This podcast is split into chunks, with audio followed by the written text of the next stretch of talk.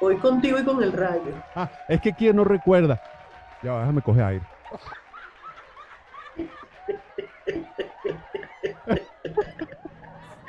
Así mismo es. Ah, Qué vergüenza, mío. Lo perdimos, lo perdimos por completo. Se jodió esta vaina y eso que no estoy tomando, no estoy tomando ni café. Agua con orégano. No, Ah, chicos, francamente, así no se puede. Para adelante es para allá, dale. es que por eso es que estamos echándole bola aquí. Si no, imagínate. Qué relajo. Mira, Me encanta, me encanta tu intensidad, Dios mío, intenso. puro prana, puro prana. Oh, sí, ya veo, ya veo. Y por supuesto hay algo de eso. Sí, no, yo no soy así intenso en mi vida normal. ma- Esto es un personaje, ¿sabes? Que yo estoy jugando aquí. Está bien, está bien. Está bien. Que sea- Está chévere, bien, bien interpretado. Dale que va bien, coño, lo está diciendo una eminencia de la actuación. Ok, pa'lante, pa'lante, para allá.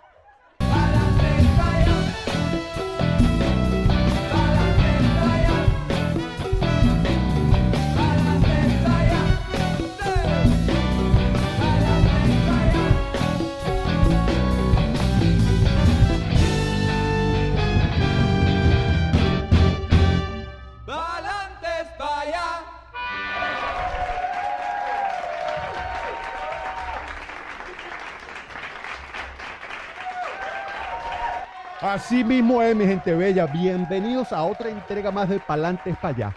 Pues resulta y acontece que hoy estamos muy contentos porque nos visita directamente desde la ciudad de Isabela, Puerto Rico, una invitada sumamente especial. Se trata de nuestra queridísima, respetadísima, apreciadísima y bellísima Elbalila Rodríguez Escobar. No.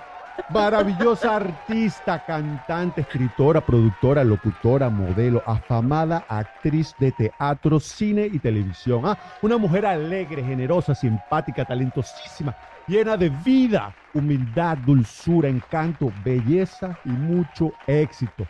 Ganadora de múltiples premios y reconocimientos nacionales e internacionales. Es que quien no recuerda homicidio culposo, Macho y hembra, amada mía, el ciclo de oro de Rómulo Gallegos, Emperatriz, la loba herida, el país de las mujeres, cosita rica, voltea para que te enamores, amaneció de golpe, secuestro express, no, ah, una noche de boleros, o más reciente aún, más ahorita, ahorita calientico, 2023, dramáticas. Amigos, estamos hablando de una eminencia de las artes escénicas de Hispanoamérica. Coño, pana, es que son más de 40 años derrochando talento, dictando cátedra en los escenarios más importantes de Latinoamérica y el mundo. Pero más importante aún, más importante aún, amiga de la casa, amiga de la vida y ejemplar, madre de familia, no joda, bienvenida, pa'lante, pa' allá, nuestra bellísima y queridísima, la gran Elo Escobar, caracho. No joda. No, no, no. Me dejaste agotada, creo que ya me voy a retirar. ¿Qué más voy a hacer? Se acabó esta verga. Una introducción de Altos el Gorio que llaman.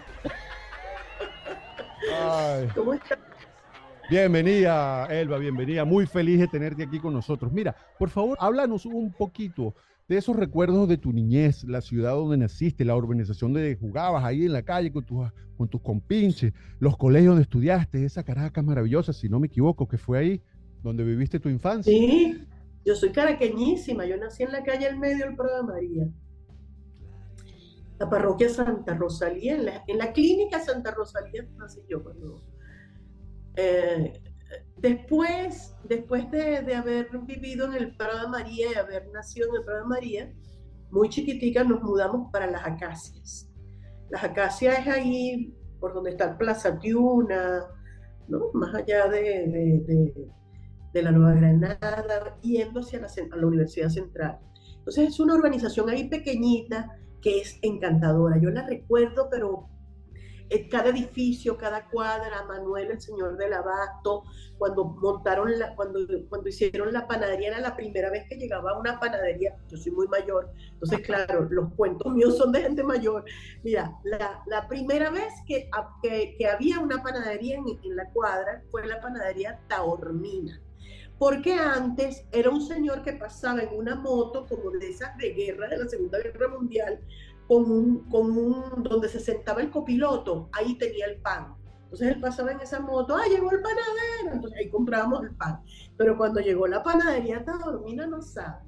Vivíamos en edificios pequeños de tres pisos que los separaban como un murito, que era el lugar donde la gente estacionaba los carros, y entre murito y murito los vecinos éramos los amigos, pues jugábamos pisé, jugábamos este, Pepa y Metra, Pepe y Palmo, jugábamos la aire paralizada, el teléfono, teníamos un perrito que criábamos entre todos los muchachitos del barrio, de la, de la, de la urbanización. Yo estudiaba en un colegio que quedaba en la parte de atrás de la calle, muy lindo porque en la, en la ventana del cuarto de mi mamá daba para el patio del colegio, porque quedaba del otro lado de la cuadra, ¿no? Entonces cuando sonaba el timbre del, del recreo, ella siempre estaba para saludarnos. Y si un día no estaba, era así como un hueco en el corazón, porque a mi mamá no me saludó hoy, tú sabes. Bueno, eso, esos, esos recuerdos son hermosos. Luego el liceo, fue en el Prado de María, el Liceo Santiago que Ayala, que yo amé mi liceo. yo estudié ahí todo el bachillerato, me gradué de bachiller, tengo amigas de esa época, amigas y amigos. Tenemos un grupo de amigos que tenemos ya 50 años graduados. Bueno, ya más de, porque nos graduamos en el 72, o sea, cumplimos 50 años de graduarnos de bachilleres y tenemos un grupo de WhatsApp y todo los amigos del liceo, imagínate. Qué bueno, qué eh, bueno. Sí, una infancia, una adolescencia bonita, básicamente. Después estudié en el Pedagógico de Caracas, porque yo iba a ser profesora hasta que, bueno, justo en el Pedagógico de Caracas comencé a hacer teatro. Exacto, fue ahí donde tú, eh, quizás eh, tu corazón, tu alma, tu intuición te dijo, mira, no vale, esto es lo mío. Sí, así fue, tal cual, esto es lo mío. Qué maravilla. Pues resulta ser que en el año 2014 llega el momento palantes para allá de Elba Escobar. Ese momento donde ella se dice a sí misma, mira, vale, tú sabes cómo es la vaina, pana, yo aquí como que tú se puso muy candela, ya está bueno ya, yo misma soy, yo creo en mí. Y es cuando Elba decide simplemente dejarlo todo atrás y emprender una nueva vida desde cero y sin comer coa, agarra su cachachá, y se va lejos, a tierras lejanas. Su destino fue, creo, primero Miami y después Puerto Rico. ¿Qué pasó ahí, Elba? ¿Cómo fue eso? Bueno, primero mandé a mi hijo.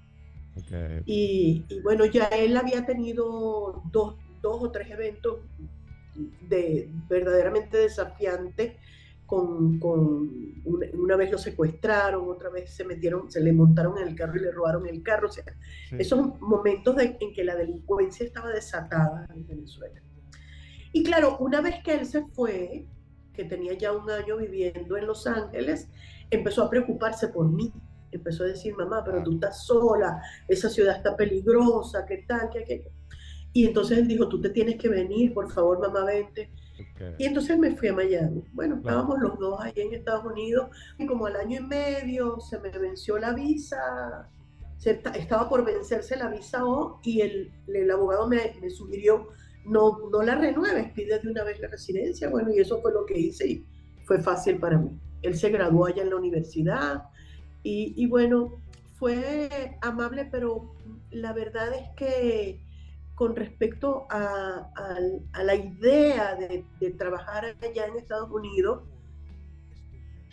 eso, eso no ocurrió en el sentido estricto de la palabra, porque lo único que he hecho es teatros y presentaciones personales y funciones, y todo ha sido siempre para el público venezolano. O sea, yo no me voy a caer a coba, mi público es el público venezolano. La ventaja que tenemos ahora los artistas es que ahora tenemos público en todas partes del mundo. Entonces, tan lindo, nuestro público venezolano en Düsseldorf. Y yo fui para Düsseldorf, hice una función de teatro. Sold out. la gente en, Portugal, la gente en España, la gente en, diferentes ciudades de España. He viajado mucho, Uruguay, Chile, Perú, Panamá, o sea, donde quiera que hay venezolanos. y dentro de Estados Unidos, de, muchas ciudades de Estados Unidos, donde quiera que haya un grupo venezolano. Entonces, la verdad es que me he mantenido haciendo teatro y espectáculo.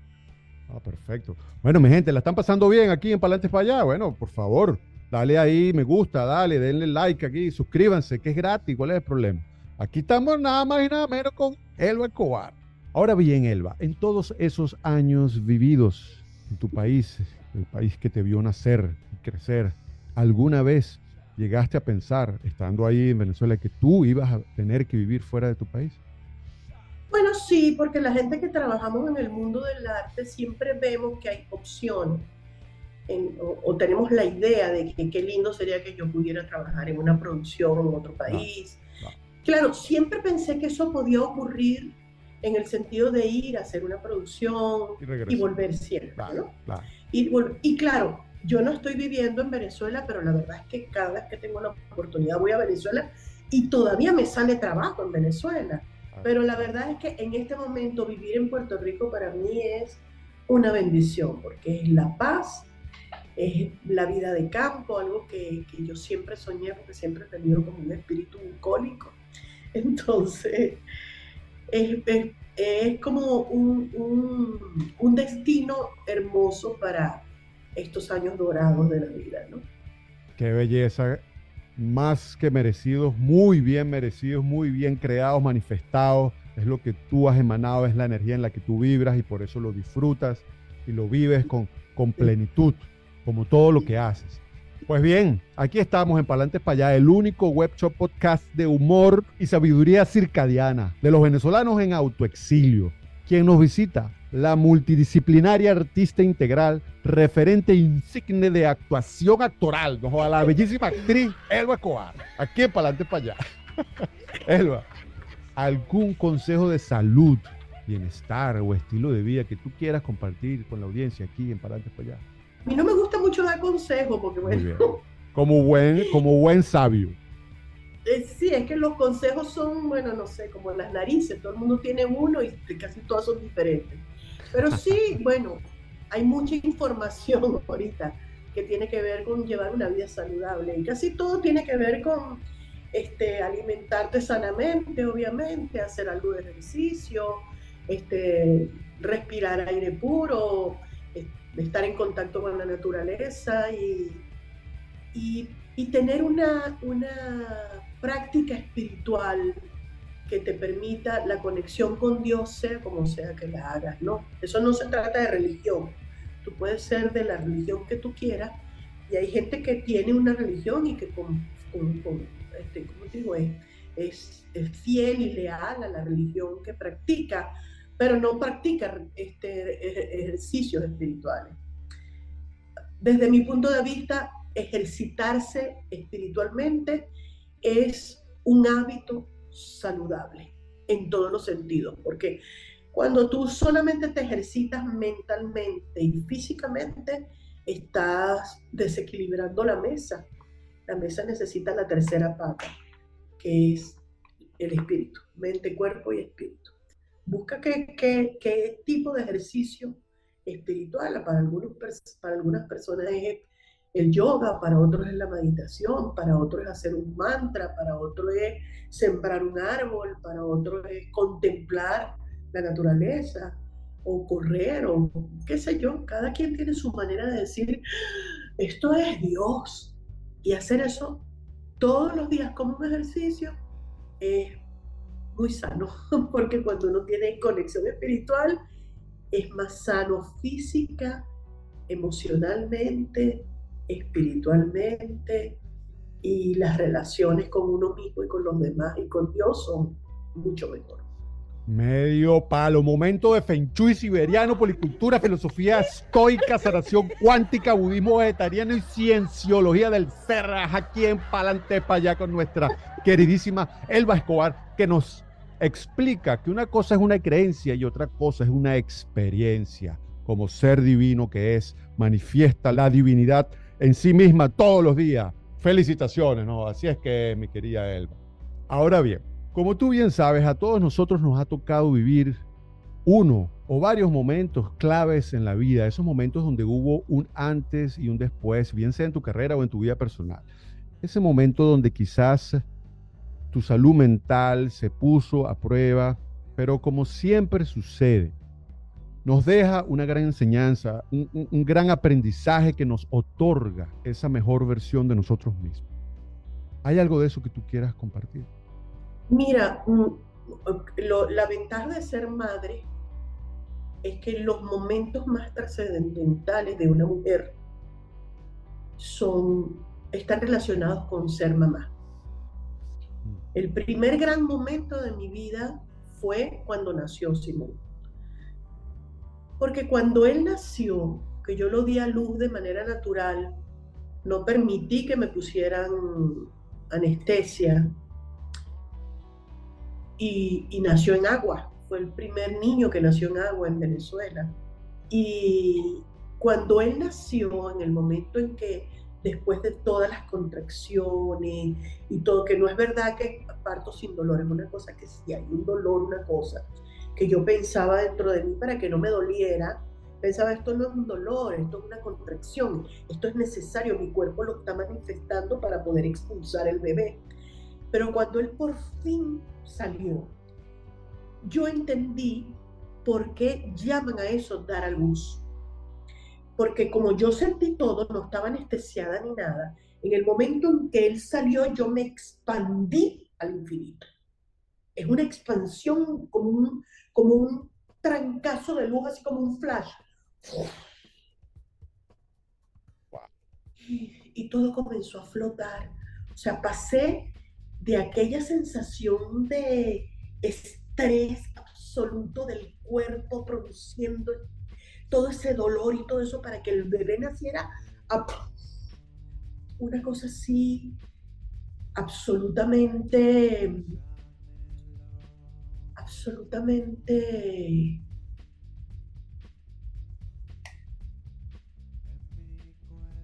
divina. Es un hecho divino.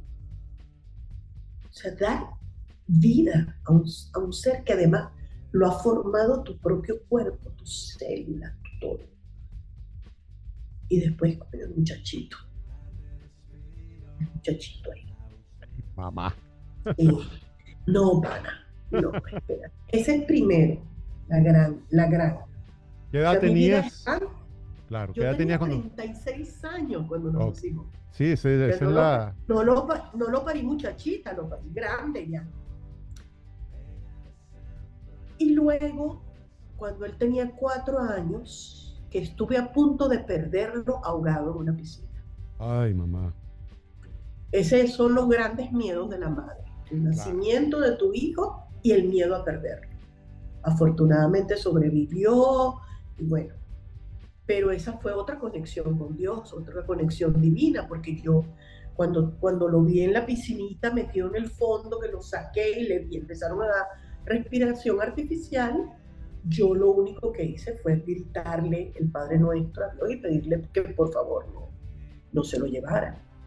Y, estuvo allí, Dios estuvo ahí conmigo porque él se salvó, le dieron, él respiró. Después él me, él me contó que él había visto a, él tenía cuatro añitos, decía que había llegado su hermano y le había tomado la mano y le había dicho que, que se quedara dormido, que ya yo venía y el hijo único, que hermano, el de la barba, mamá, el de la foto. O sea, ahí pasaron varias cosas divinas, ¿entiendes? Pues sí, reencuentros espirituales con muy importantes. Reencuentros con otras dimensiones que uno realmente, sí, señor. la mente limitada no comprende, pero wow. Y todas esas cosas te cambian la vida, uno entiende que, que, que la vida es mucho más simple, más sencilla, que no necesitas tanto para tener una vida plena, para tener paz. Como dice San Francisco de Asís, cada día necesito menos cosas. Y las cosas que necesito, cada día las necesito menos. Entonces, claro, cuando uno logra esas conexiones, claro, Dios bendiga a todos los niños de Venezuela y a las madres y del mundo que, que no tengan que pasar por un susto tan terrible. Todas las madres pasamos en algún momento un susto con los carajitos del coño porque andan por ahí zambullando, no sabe cuándo se van a dar un tortazo y uno sale corriendo para un hospital. ¿Entiende? Dígame el hijo mío que le dio por ser eh, deportista extremo. O sea, yo vivía en un hospital con una fractura, una vaina, un perro, ¿entiendes? Pero, pero el, el hijo lo, lo, pone a uno mucho en conexión con Dios porque uno vive rogándole a Dios por su salud, por su seguridad, por su... Ahora voy hacia abuela. ¡Wow! Felicitaciones, qué alegría tan grande. Gracias, sí. Bueno, momento de inefable e inconmensurable aticismo, bonomía, lacridad, locomía, no disuasión y optimización aquí, palate para allá, con nuestra queridísima y bellísima invitada especial, la mamá, la señora, la maestra Elba Escobar. Qué vaina tan buena. ¿De dónde saca todas esas palabras? Bueno, bueno, vale, con todo respeto a la lengua de Cervantes, coño. No, sí, claro, sí, claro. Aquí decimos grosería y buscamos las palabras más compuestas para que enriquecernos literalmente también. ¿Por qué no? Pues. Ay, qué hora tan buena. Fíjate bien, Elba. Tú sabes que nosotros aquí en Palantes para allá tenemos una sección de preguntas cortas, la cual es un reto para el invitado. Porque tú sabes, la persona. Las preguntas cortas, las odio. ¿Tú sabes por qué? Porque las personas inteligentes como tú siempre tienen la tendencia a explicar la respuesta. Y eso es justamente lo que no queremos. Eso. Ah, no. no por eso, es que la respuesta es corta. Por lo general ponen a prueba la memoria. Yo estoy muy mayor y a mí se ya se me olvidó todo. No, hombre, olvídate de eso. No vale, esto es facilito, mira. Esto es facilito. Es facilito. Fíjate, como tú bien sabes, nosotros aquí Palantes para allá tenemos un eslogan que precisamente es Palantes para allá. Le preguntamos a Elba Escobar, tú tienes un eslogan, una frase, un refrán, un mantra, algo que tú repitas a diario para sentirte mejor y elevar tu energía vibracional. Sí, yo envío la luz. ¿Pan o arepa? Arepa. ¿Piscina o playa? Playa. ¿Perro o gato? Perro. ¿Salsa o merengue? Salsa. ¿Cumbia o reggaetón? Cumbia en todo caso. ¿Yoga o pilates? Pilates. Más nada. ¿Una ciudad? Caracas. ¿Una estación o un clima favorito? Otoño. ¿Una red social? Instagram. ¿Una serie de TV? Bueno, una que acabo de ver ahora que se llama Succession. ¿Una fruta? La mandarina. ¿Un olor? Canela. ¿Un sabor o comida favorita?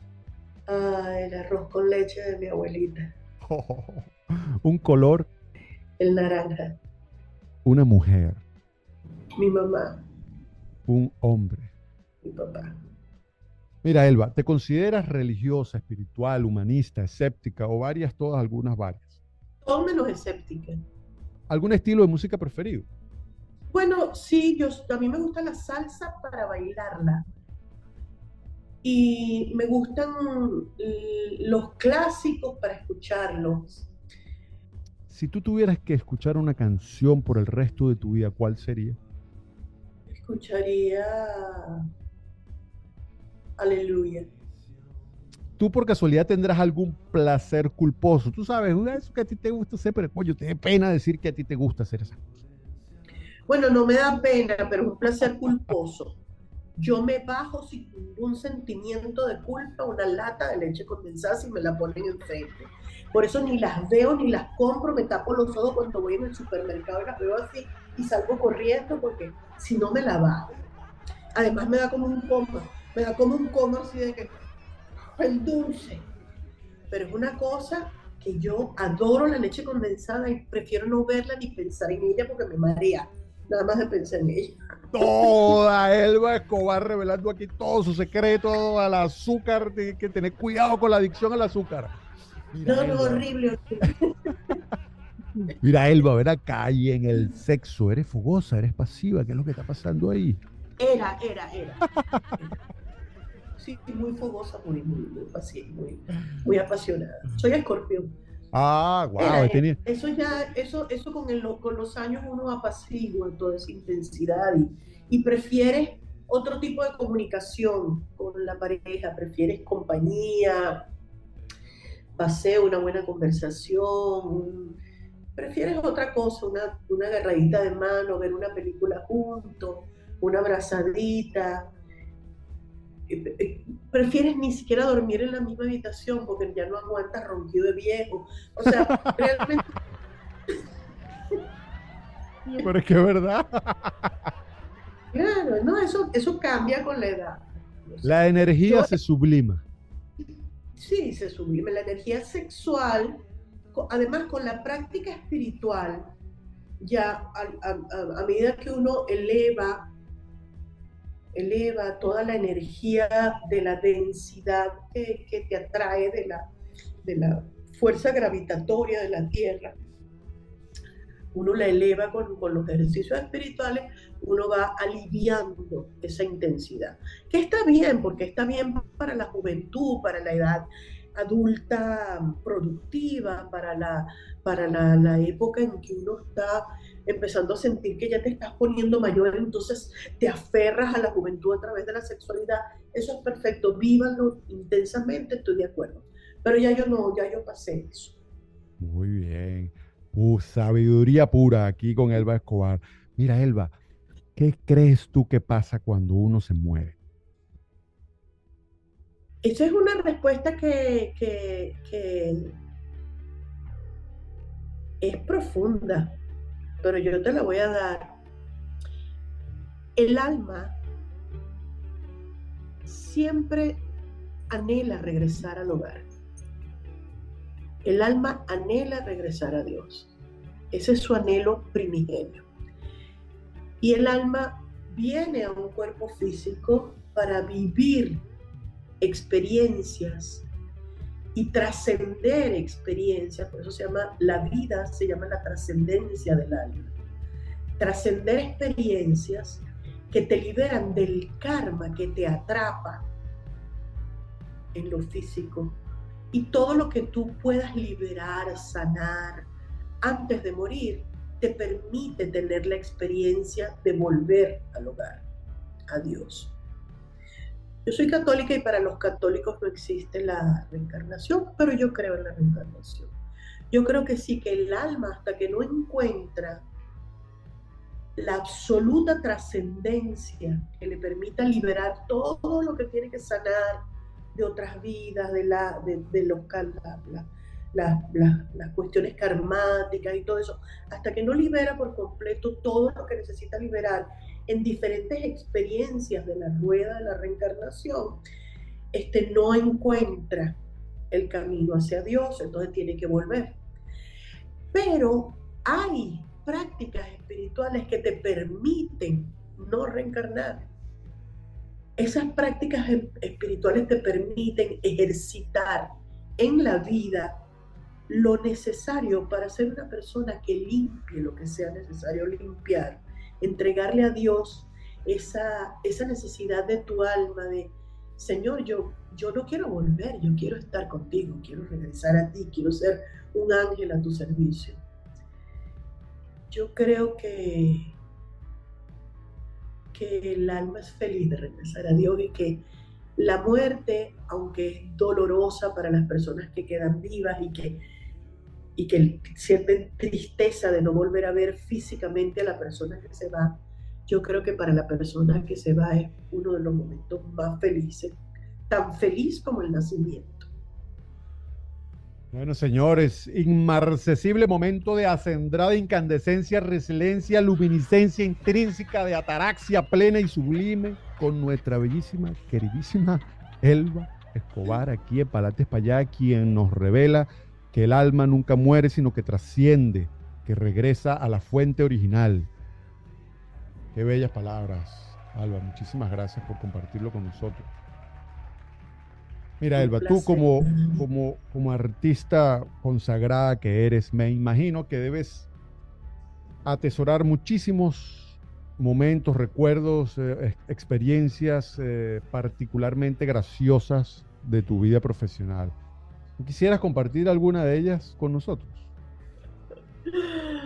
Bueno, me han pasado montones, montones con los compañeros de trabajo, me ha pasado de todo, de todo. Mira, una vez, cuando estrenamos Macho y Hembra, que fue una película que dio mucho de qué hablar. Controversial. No fue tan controversial, lo que fue fue asombroso, atrevida. Fue más atrevida que controversial, porque la verdad es que una película sensata en medio de todo el escándalo de, algo que estaba de moda en la generación de los, de los 60, 70, que se puso de moda el menage de Troyes y todo esto, que nunca funcionó. Pero, pero para nosotros, para los venezolanos, esta, esta película yo la hice porque a mí me encantó el guion, me pareció interesantísimo el personaje, lo hice, nunca pensé la gente iba a hacerme preguntas estúpidas como que, ¿a ti te gustan las mujeres? yo no entendía, ¿por qué me estás preguntando eso? bueno, por la película, ahí te besas con Irene Arcila. Ajá, y ese es mi trabajo. O sea, si yo hubiera hecho el papel de asesina, tú me estarías preguntando si a mí me gusta matar gente. no, no, la gente no entiende. entonces la gente respetó mucho ese trabajo, a pesar de lo escandalosa que parecía, lo, lo respetaban porque fue una buena película.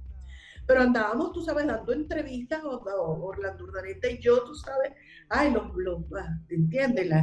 los divinos de la película Macho y Hembra, que era un éxito. Y entonces yo me había, yo me había hecho una carilla de un diente. Y estábamos en una discoteca ahí que nos estaban homenajeando, una broma, ay, el escándalo y la cosa, y de repente, yo no sé qué fue lo que dije, que hice, y el diente cayó. y yo, ¡ay! Y Orlando dice, ¿qué pasó? En medio del peo, la gente y la vaina. El diente, se me cayó el diente. Y Orlando una vez me ha pegado un pellizco. Y yo, ¿cómo?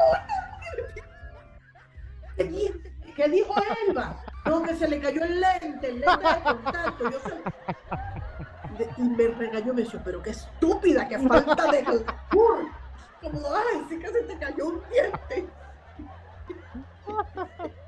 Oye, pero Orlando, vale, oye, pero... No, pero Orlando me lo consiguió, me dijo, cierra la boca. Y se puso a buscar y me consiguió el diente, yo me lo medio puse ahí. Agarra tu diente, ¿no? Hasta que... Estúpida, qué falta de locura, y se, se le cayó el diente.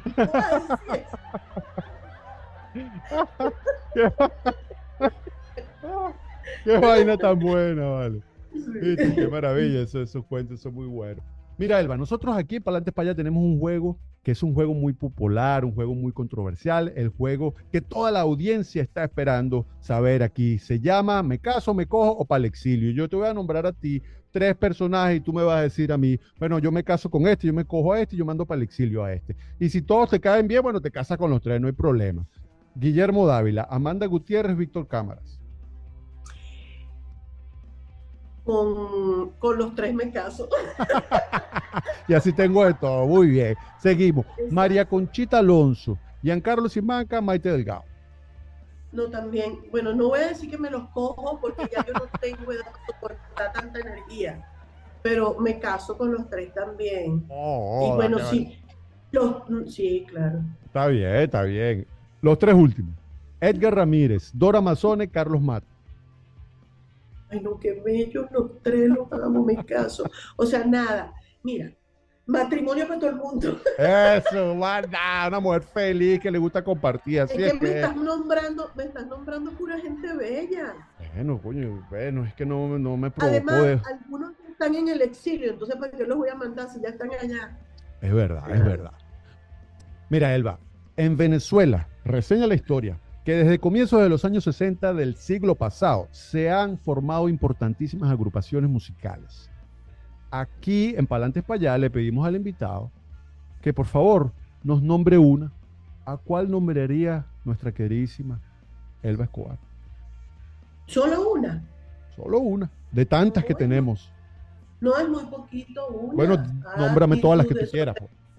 Actitud, desorden público, este los artistas, los, solistas importantes, el, el Conchole, Giordano, y Lanchester, esos son mi generación. Eso, eso, muy bien. El- un solo pueblo. Ah. ¿Cómo bailamos con un solo pueblo nosotros, por favor? Serenata guayanesa. Serenata guayanesa, por favor. El tío Simón, Oscar de León, el sonero del mundo, no joda, todos ¿Qué? ellos, muy bien. Oscar de León, no. Eh, eh, ¿No? Dimensión latina. Eso, dimensión No, latina. hermano, uno es muy poco. Es verdad, es verdad. Bueno, Elba, nosotros aquí en Palantes para allá tenemos un premio. Se trata del premio al orgullo venezolano. Nada más y nada menos que el premio Arturo Uslar Piet.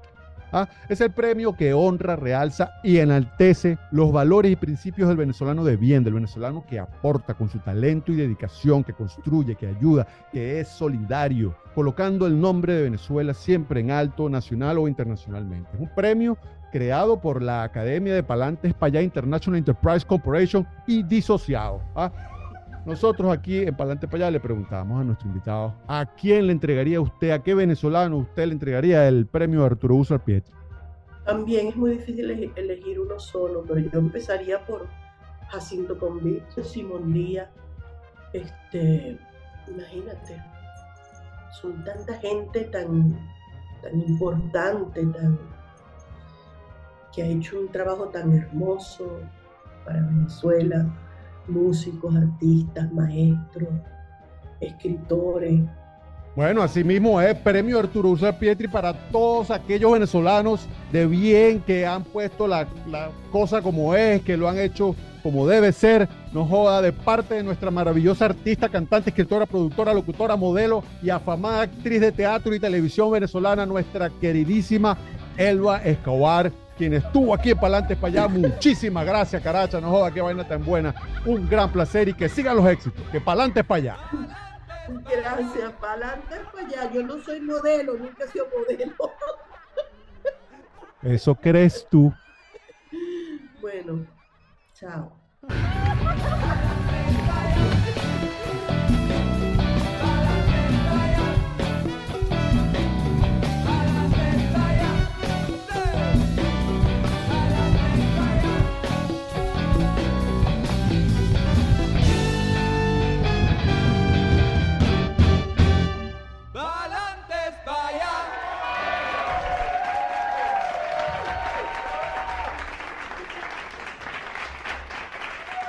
Nada, para que bailen pegado. El productor no eres tú. Coño, sí, pero le tengo que echar la culpa a alguien, ¿no? Oh, vale, tiene una guachafita todo el tiempo. vale. Para allá. bueno, mi niño, me voy Dale, a corazón. descansar. Ya Que grabo. Love Vale, you. Bendiciones, Osvaldo. Love you too. Bye. Bye, dear.